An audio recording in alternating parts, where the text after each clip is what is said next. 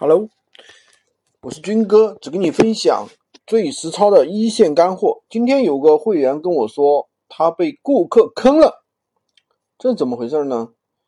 因为他这个货啊，客户在闲鱼上拍了单，他货呢在拼多多上拍了，这个货已经寄出了，然后呢，客户突然退款了，这个时候呢，他让拼多多去拦截，拦截呢就是没有拦截，没有拦截成功。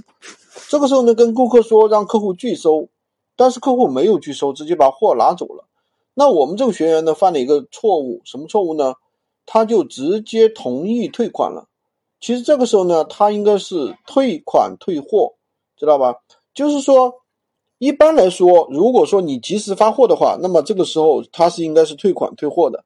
但有的时候呢，你没有忘记填单号了，就是说你拼多多那边已经发货了。这个东西已经在路上走了，但是呢，你在闲鱼上忘记了填单号，这个产品还没有发出去，对吧？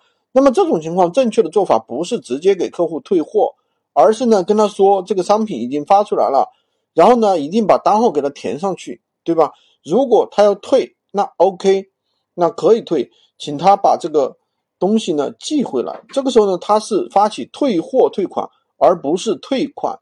所以说这里面呢是有一个漏洞，我不知道大家有没有听懂的啊？就是这样一种特殊的情况下，就是什么呢？由于你的疏忽，拼多多那边实际已经发货了，但是呢你在闲鱼上没有发货，客户发起退款的时候，这里面可能是有个漏洞的。客户那里发出的肯定是不需要退货，直接退款，对不对？但是呢，其实这个是不对的。如果你去同意，你就完蛋了，你就中招了。好的，就跟大家分享这么多。喜欢军哥的可以关注我，订阅我的专辑，当然也可以找我领取闲鱼快速上手笔记，加我的微，滑动屏幕下方点击我的头像就可以找到了。再跟大家说一说这种情况应该怎么处理啊？其实这种情况是比较难处理的啊。